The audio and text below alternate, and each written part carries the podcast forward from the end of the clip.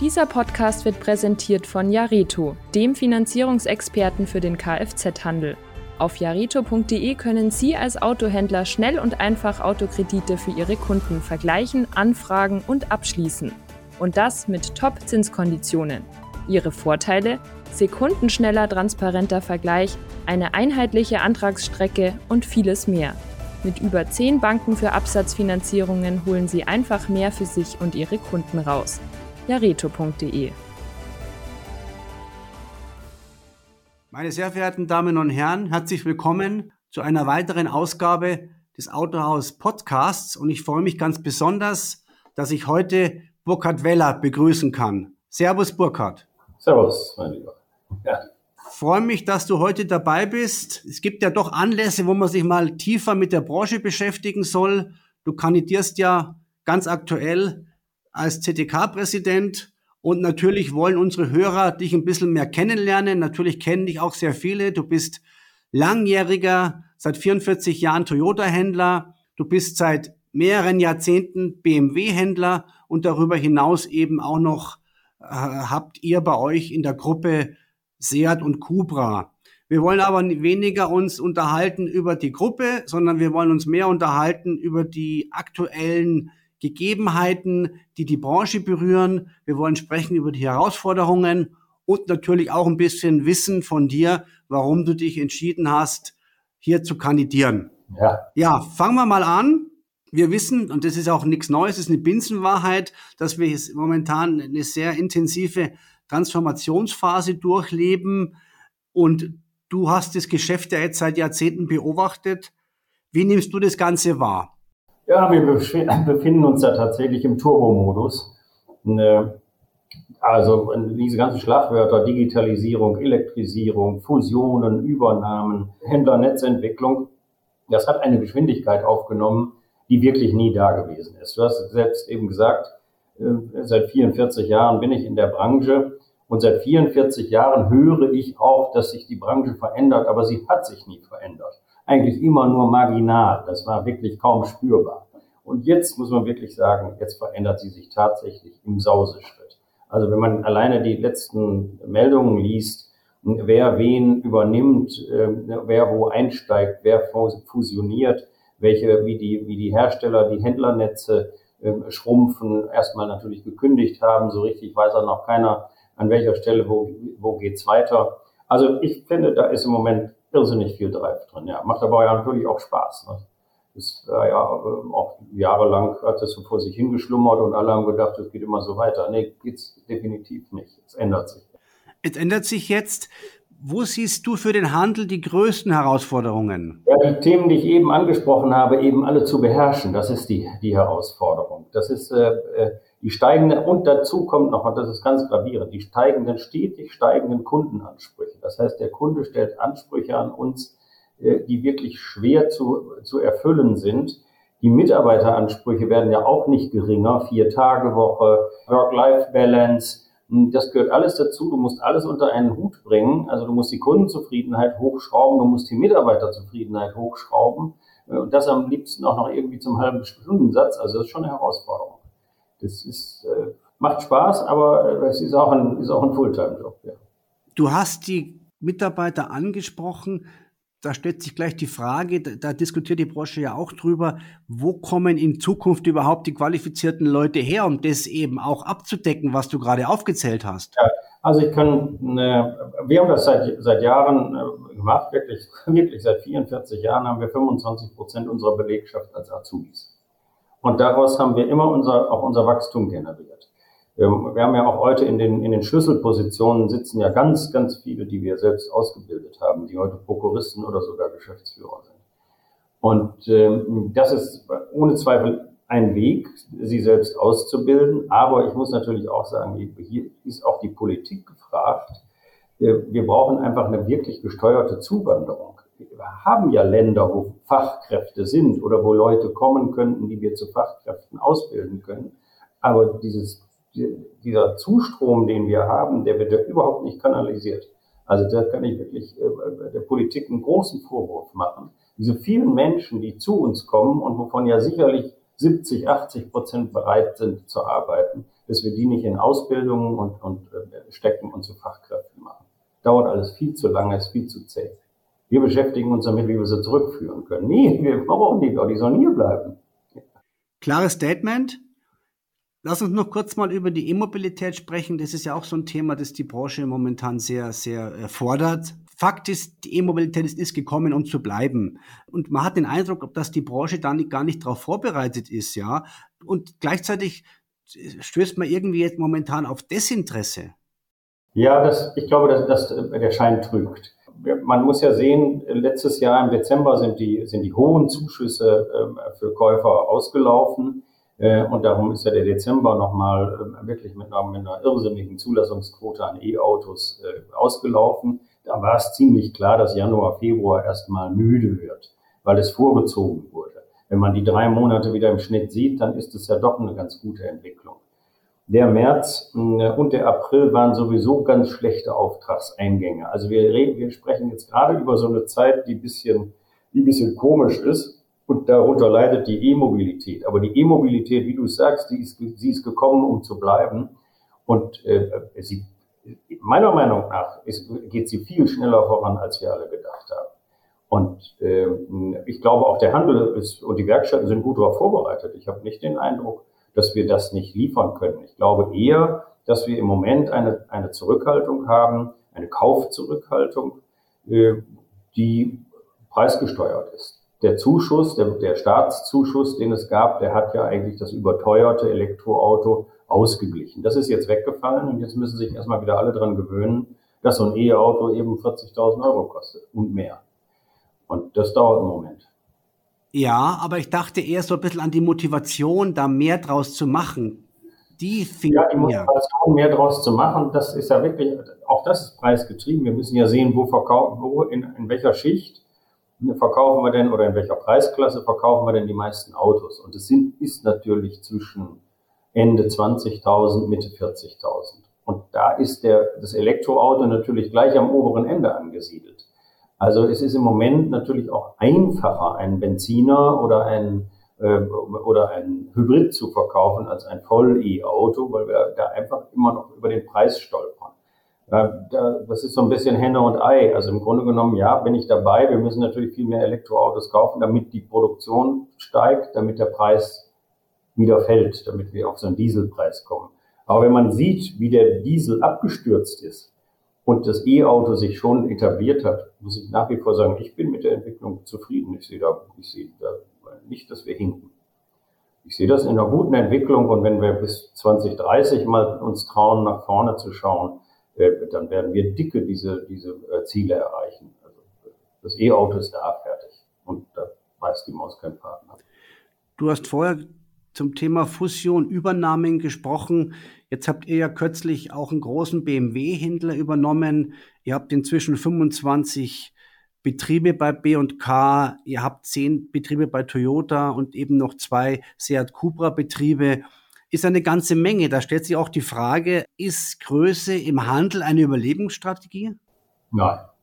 Äh, das, das kann sein, aber, ne, aber muss nicht sein. Also ich glaube eher Cleverness ist, äh, ist Überleben und äh, gehen wir mal aufs Land. Also in großen Städten ist das sicherlich so, ja, da ist es Größe und, und da wird es dann eben pro Marke irgendwann auch nur noch einen geben, der vielleicht zwei, drei Läden hat oder noch mehr. Aber ne, auf dem Land äh, überlebt der, auch der Kleine und Clevere.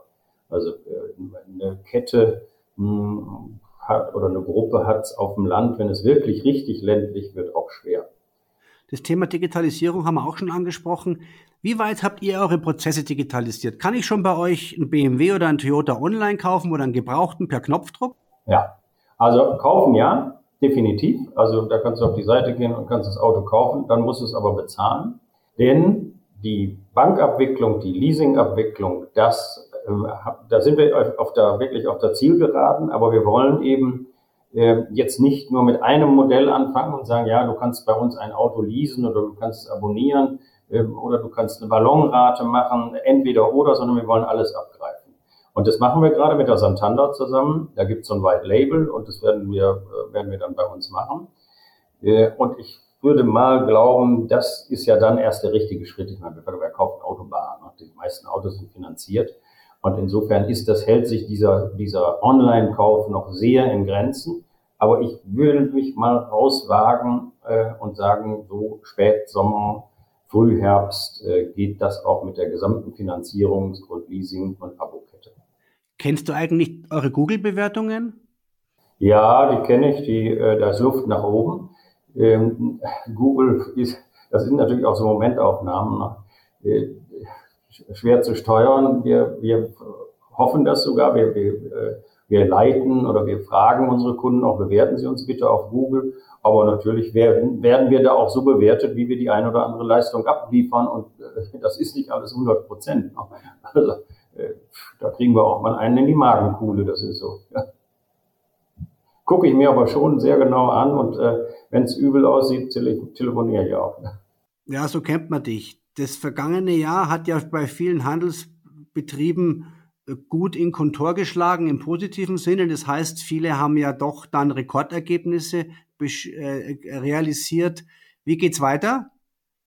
Ja, der Goldregen ist vorbei. Also ich habe es äh, irgendwie im Herbst schon mal gesagt. Äh, wir haben es wirklich 14 Monate erzählen wir es unserer Mannschaft schon, unseren Verkäufern. Und dann, Leute, das war alles schön, diese drei Jahre, 20, 20, 21, 22. Das kommt so nicht wieder. Wir, wir, sind zurück im Jahr 2019. Wir müssen wieder um Leads kämpfen. Wir müssen um Kunden kämpfen. Die, die Lieferungen kommen jetzt auch. Wir, dieses Jahr, sage ich mal so bis äh, Oktober, September, Oktober, wird das alles noch gut sein, weil wir ja den Vorlauf aus dem letzten Jahr ab, abbauen. Und das ist, waren immer noch gute Auftragseingänge und auch hochpreisige Auftragseingänge.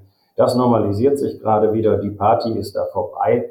Aber das war auch normal. Ich meine, wir haben drei Jahre lang äh, wunderbare Jahre gehabt und jetzt kriegen wir normale Jahre. Das, das ist dann eben wieder wir müssen jetzt für zwei Prozent Umsatzrendite äh, deutlich mehr machen, als wir, als wir letztes Jahr für drei gemacht haben. Das ist so. Nur mal nachgefragt, haben auch kleinere Betriebe in Zukunft noch eine Chance?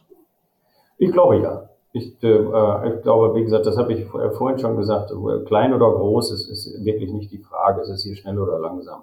Und es gibt wirklich kleine Betriebe, die sind so fit und die sind so gut drauf, die sind so gut organisiert und so auch so straff organisiert, dass die mit ganz, äh, selbst wenn die nicht in die höchsten Bonus äh, äh kommen, weil ihnen da die Stückzahlen fehlen, die sind in der Kostenstruktur ja ganz anders, so dass sie das auch gar nicht benötigen, um, um das gleiche Ergebnis zu schreiben. Also das Große und Kleine ist kein Thema.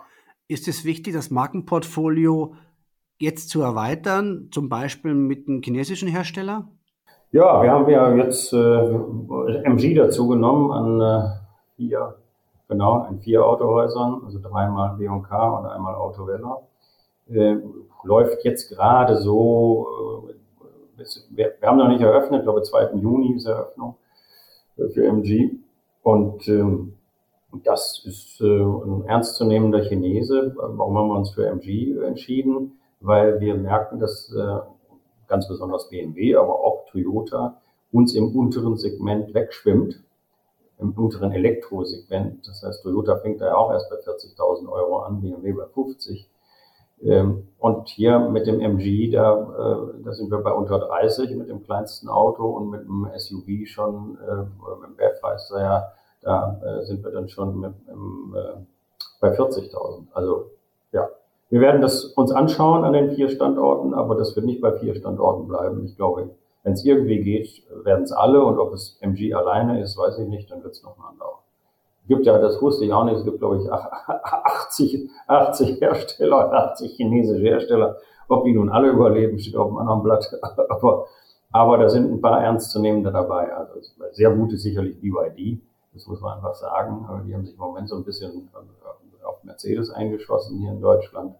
Äh, und wir spielen jetzt mal ein bisschen mit MG. Was hältst du vom Auto-Abo? Ja, bieten wir an, äh, haben wir die zweite Label überfahren. Äh, also na, wir haben das nicht selbst erfunden, das ist ja schon erfunden. Wir haben das einfach nur äh, adoptiert. Und äh, das ist eine, eine, ein zusätzlicher Vertriebskanal und der, der wird seine Daseinsberechtigung haben, aber der löst nichts ab. Also wir hatten früher hieß es Kurzzeitleasing. Ne? Und, und jetzt äh, kann man eben äh, ein Abo abschließen. Das ist noch ein bisschen einfacher. Aber ich, äh, das machen wir mit, aber das wird jetzt nicht irgendwie 30 Prozent Anteil des, äh, des Automobilhandels sein, das glaube ich. Die Republik fährt E-Bikes, die Weller-Gruppe auch. Warum? Ja, noch fahren wir nicht E-Bikes, aber wir verhandeln tatsächlich mit acht oder neun Herstellern. Äh, wir waren ein bisschen zu spät für dieses Jahr und da haben wir gemerkt, wir kriegten, wenn dann überhaupt nur äh, Ware für diese Saison logischerweise. Und, und das ist dann, bis wir sie hätten, wäre wär das alte Ware. Also wir fangen jetzt im nächsten Jahr damit an, bereiten uns im, im Herbst vor, werden das so an, auch an sechs, sieben Standorten probieren mit einer eigenen, mit einem eigenen Label. Veller Bikes heißt das Ding dann. Und das wird auch irgendwie hübsch und schick gemacht. Die Zeit ist reif dafür. Die Kunden wollen von uns Mobilität. Ich weiß das ja auch, wir haben schon öfter darüber gesprochen. Ich habe immer gesagt, wir machen auch keine Fahrräder. Ja, jetzt machen wir es doch. am Ende muss man ja auch dazu lernen. Und ich habe mir das angeschaut, bei Sänger angeschaut, bei, bei Klinike angeschaut. Ähm, das wirft noch nirgendwo wirklich Gewinne ab. Das sagen ja auch alle offen, aber ich glaube, man muss mitspielen und dem Kunden einfach alles anbieten können, dass er, dass er nicht rein. Und man muss auch dazu sagen, beim Fahrrad, die Fahrradhersteller haben den Autohandel erkannt als Riesenchance. Weil so ein Fahrradladen ist einfach viel zu klein, die können die Fahrräder gar nicht präsentieren. Aber heute kostet ja so ein E-Bike 5000 Euro und kannst ja bis, kannst ja bis 15.000 Euro dich da austoben. Und das kannst du natürlich nicht in so einen 20 Quadratmeter Laden stellen, wo nur 5 Zentimeter Platz zwischen den Fahrrädern ist. Und das haben die, die Fahrradhersteller, mögen Autohändler, ja. Und wir haben durch die Agentur demnächst weniger Ausstellungsfläche, aber mehr Platz. Können wir reinstellen. Wo gibt es darüber hinaus noch Möglichkeiten zu wachsen? Ja, also du kannst, wir können in, wir können in unseren Marken wachsen. Das, meiner Meinung nach kann das jeder, wenn, wenn er gut aufgestellt ist, dann in dem, im Markenwachstum, das was ich auch vorhin gesagt habe, die Händlernetzkonsolidierung, da ist ja auch eine große Umdenke bei allen Herstellern, wirklich bei ausnahmslos allen. Früher gab es ja viele Hersteller, ich würde sagen fast alle, die niemanden zu groß werden lassen wollten. Irgendwann war so ein Deckel drauf, hat nie einer gesagt, aber du hast einfach gemerkt, du bist nicht weitergekommen. Und heute ist es ja anders. Heute tragen die ja uns die Betriebe hinterher und die Marktgebiete hinterher und sagen, willst du dich das noch mal und guck dir das doch mal an und fahr doch mal da nach Frankfurt oder das ist ein ganz tolles Marktgebiet. und äh, also die Hersteller sind da aktiv. Wer, wer wachsen will, kann in Deutschland wachsen. Also so viel Geld können wir gar nicht haben, wie wir, wie wir wachsen können. Nun führt ja BMW die echte Agentur ein, du hast ja schon erwähnt. Ja. Toyota setzt zunächst auf das bewährte Händlersystem. Wer ist auf dem richtigen Weg?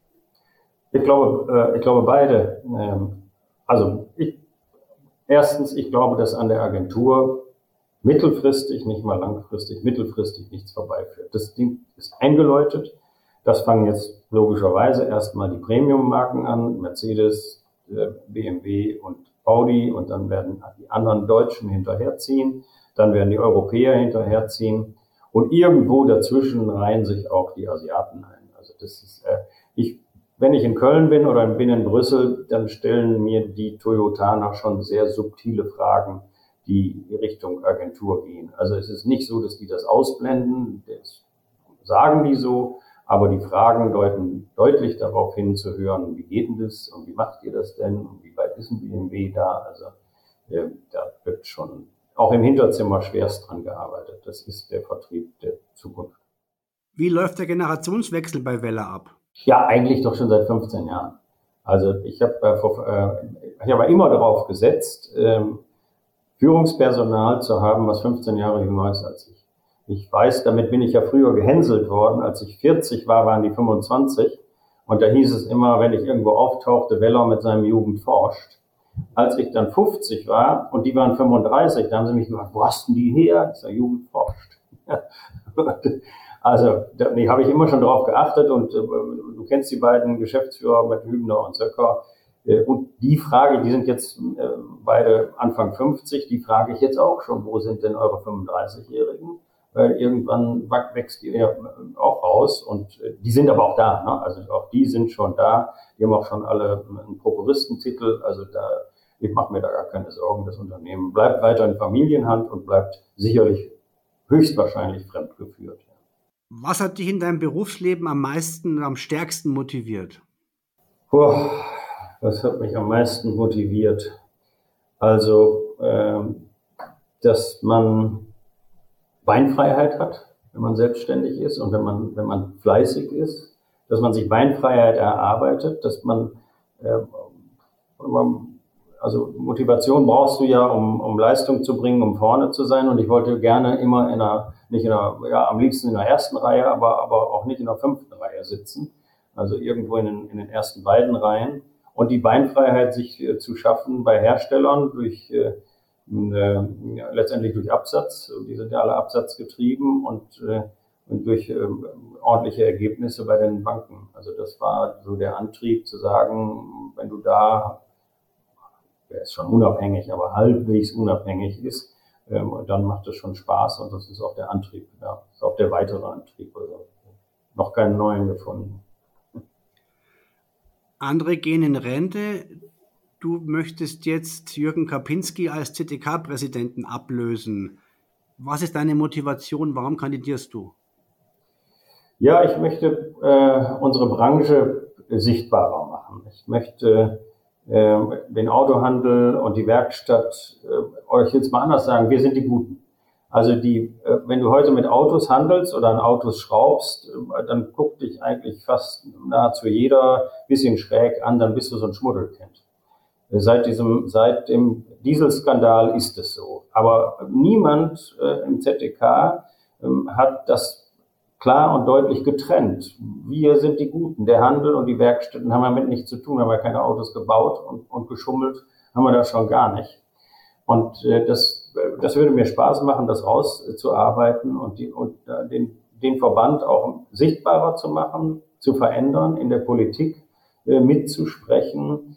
Ähm, und das, was wir, was der Verband eigentlich leistet, auch den Mitgliedern viel deutlicher zugänglich zu machen. Also ich nenne einfach mal so ein Ding, das ist eine Idee, wo ich sage, wir brauchen doch eine IT-Plattform, ähm, wo die Innungen, die Verbände, die Fabrikatsverbände, äh, aber auch das ganz normale Mitglied Autohaus Werkstatt darauf zugreifen kann und sagen, ich habe da ein Problem, das gebe ich mal eben ein und hat das schon mal einer gelöst. Das ist ja so, aber es weiß keiner du hast da gar keinen Zugriff drauf. Ich, also ich wüsste jetzt auch nicht, wen soll ich denn da anrufen beim ZTK oder bei der Innung. Und wer will den heute noch anrufen? Ich will das im Netz haben. Ich will da reingehen, will mein, mein Problem da reinstellen und dann soll mir das bitte schön der ZTK mit seinen Verbänden darunter lösen. Und das würde ich gerne anschieben, ja. Ja, du hast dir sicher darüber Gedanken gemacht, warum du dich beworben hast. Welche Chancen rechnest du dir aus? Ja, wenn ich mir jetzt gar keine Chancen ausrechnen würde, dann hätte ich es vielleicht auch gelassen. Ähm, aber äh, nö, ich glaube das schon. Ich äh, äh, bin da recht zuversichtlich ähm, und kämpfe natürlich dafür, dass ich, äh, äh dass ich die Wahl gewinne. Es ist ja auch ganz unüblich für ein ZDK, dass es überhaupt eine Wahl gibt. Ähm, eigentlich ist das ja immer bei, nicht nur beim ZDK, sondern bei allen Verbänden so, dass es vorher ausgemacht ist, Buchs jetzt der Nächste bist du. Äh, und dann wird es so in der Regel mit, na, das ist ja auch bei allen Parteien so, dann wird man da mit 90 Prozent gewählt. Vielleicht gibt es jetzt dann mal eine Wahl mit 51 zu 49. Schauen wir mal. Wie wichtig ist es aus deiner Sicht, dass der ZDK-Präsident noch aktiv im Business ist? Ja, ob der aktiv im Business ist, weiß ich gar nicht mal, ob das sein muss. Aber ich finde, er muss Betriebe haben. Er muss äh, eine Reputation bei, bei ein, zwei Herstellern haben oder mehr. Ähm, und das hat er natürlich nur, wenn er, wenn er da auch wirklich ein Fund ist äh, irgendwo. Und das sind wir bei BMW und bei Toyota sicherlich. Und auf der anderen Seite sage ich mir natürlich auch, hm, wenn, wenn die Branche leidet äh, und ich habe keinen Betrieb, äh, dann leide ich natürlich nicht. Ne? Also selbst wenn ich Präsident bin, aber wenn, wenn ich mitleide, weil ich, weil ich auch äh, unter Fehlentscheidungen in der Industrie oder Fehlentscheidungen in der Politik ein schlechteres Geschäft habe, dann meine ich, kämpfe ich schon auf ganz anderem Fuße, als wenn es so ein bisschen links an mir vorbeigeht. Mit welcher Botschaft bewirbst du dich bei den Delegierten, die dich nachher dann wählen sollen? Ich würde mich wählen lassen wollen, äh, aufgrund dessen, dass ich sage, der ZDK muss Dienstleister werden und sein und er muss diese Dienstleistung der Branche zur Verfügung stellen, was ich vorhin schon gesagt habe. Der ZDK muss politischer werden, er muss sich einmischen in die Politik und auch in die Wirtschaft. Wir können nicht nur grüne Politik machen. Das geht uns irgendwie immer so, auch so ein bisschen an uns vorbei. Ich meine, die Grünen haben 15 Prozent. Ne? Aber die bestimmen im Moment schon, äh, was gut ist und was schlecht ist für uns. Und da muss man da schon mal Einhalt gebühren. Äh, ich, ohne Zweifel bin ich für Klimaschutz, aber ich bin trotzdem auch für Technologieoffenheit und auch das muss man ganz klar sagen. Ich meine, nämlich Technologieoffenheit ist meiner Meinung nach Klimaschutz. Wir haben 50 Millionen Autos in Deutschland. Die werden wir noch ganz, ganz lange haben. Und je teurer die neuen Autos werden, umso länger werden die alten gefahren. Äh, und folgedessen dauert das lange, bis die mal elektrifiziert werden. Die fahren immer noch so rum und, und mit Benzin und auch noch mit Diesel. Und weltweit gibt es sogar 1,4 Milliarden Autos. Da glaubt doch nun keiner, dass die bis 2035 irgendwie verschrottet sind. Die fahren einfach weiter. Und da wäre es nicht schlimm, wenn die eben von mir aus mit E-Fuels oder sonst was mit, mit Salatöl fahren, mir ganz egal, aber diese äh, Energieoffen oder die Technologieoffenheit, die muss da sein. Und dafür würde ich schon mal ganz tüchtig eintreten. Ja. Was muss im Kfz-Gewerbe verändert werden? Mehr Schulterschluss, finde ich. Äh, ich finde, die Fabrikatsverbände, äh, Innungen, äh, Werkstätten, Handel, da muss viel mehr miteinander gemacht werden und nicht aneinander vorbei. Ich will gar nicht sagen, dass sie gegeneinander arbeiten, das tun die nicht. Aber die, da arbeitet so jeder für sich, vor sich hin. Es gibt da keine wirklich richtige Vernetzung. Und ich habe auch manchmal so das Gefühl, es ist so Handel gegen Werkstatt, Werkstatt gegen Handel. Ich finde, das ist so überflüssig. Wir haben einfach, äh, der Handel wird genauso gebraucht wie die, wie die Werkstätten. Wenn der Handel keine Autos verkauft, dann haben die Werkstätten nichts zum Schrauben irgendwann mal in sechs, sieben Jahren, wenn wir die nicht mehr bedienen. Ähm, und ich, dieses Gegeneinander oder nebeneinander äh, hergelaufe, ich finde, da könnte man schon viel mehr miteinander machen. Der, das Kfz-Gewerbe kann, muss da zusammenrücken Sonst bleibt am Ende ähm, äh, bleiben die Gewinner äh, die Hersteller. Du hältst die politische Vertretung vor allem auf Bundesebene für ausbaufähig. Ja. Was muss sich da ändern? Wenn ich äh, in die Presse schaue, nicht, nicht in die Fachpresse, sondern in die allgemeine Presse, dann sehe ich eigentlich immer nur den VDA. Wenn es irgendwie ums Auto geht, dann wird Frau Müller gefragt. Und Frau Müller gibt dazu eine Antwort. Und wenn wir ganz großes Pech haben, wird der Professor Dudenhöfer äh, gefragt. Und der hat, lässt auch kein gutes Haar an uns. Ähm, und da finde ich schon, da müssen wir mal zeigen, wer wir sind. Wir haben, äh, wir haben 90.000 Azubis. 90.200 Azubis hat der deutsche Handel und die Werkstätten.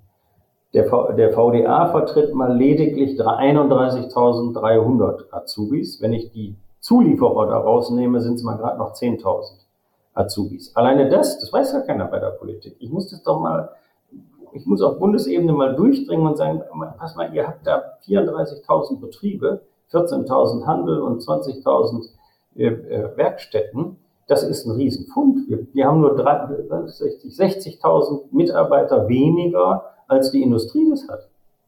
Das muss man sich mal reinziehen. Und immer ist es nur Mercedes, Opel, Ford, alle möglichen Leute werden gefragt, aber der Handel überhaupt nicht klar, weil jede einzelne Einheit natürlich nichts ist. Aber der ZTK kann da schon mal äh, draufhauen und sagen, hallo, jetzt sagen wir mal was. Welche Themen würdest du als Präsident als erstes anpacken? Transparenz schaffen, was mir ganz wichtig. Äh, ich finde die tägliche Arbeit der Innungen, der, der Verbände, äh, der Fabrikatsverbände, das habe ich vorhin schon gesagt, das muss alles auf eine Plattform und das muss ich abrufen können. Äh, ich muss, ob das täglich ist, ob da nun so viel Neues kommt, wöchentliche Informationen rausgeben äh, über Tweets, über ganz einfache Wege, über eine App, wo ich reingucke, wo ich auch, wo ich auch mit, mit äh, meinen Senf dazugeben kann und kann Verbesserungen reinbringen. Und er muss auch viermal im Jahr eine gedruckte Zeitung haben und nicht irgendwo im Anhang äh, äh, beim, beim Kfz-Betrieb hinten die letzten fünf Seiten. Das ist alles schön, aber liest halt keiner. Und äh, lese ich ja selbst auch nicht. Blätter ich durch und dann weg. So. Also es muss schon, also das muss ein bisschen, bisschen äh, transparenter werden, auch ein bisschen, ich finde ein bisschen netter, ein bisschen fröhlicher. Na, ich finde die Stimmung in der, äh, in der Branche äh, und im, ZTK, in den ganzen Verbänden, die ist manchmal so, die ist so destruktiv. Das so schlimm ist es doch alles gar nicht. Das Leben ist ja schön und macht Spaß und wie gesagt, die letzten drei Jahre ist das auch noch ordentlich entlohnt worden, aber davor haben wir auch nicht gehungert. Also im Grunde genommen klappt das ja alles ganz gut. Aber wir tun immer so, als wenn alles so grausam aussieht. Das ist es aber nicht. Das ist alles gut.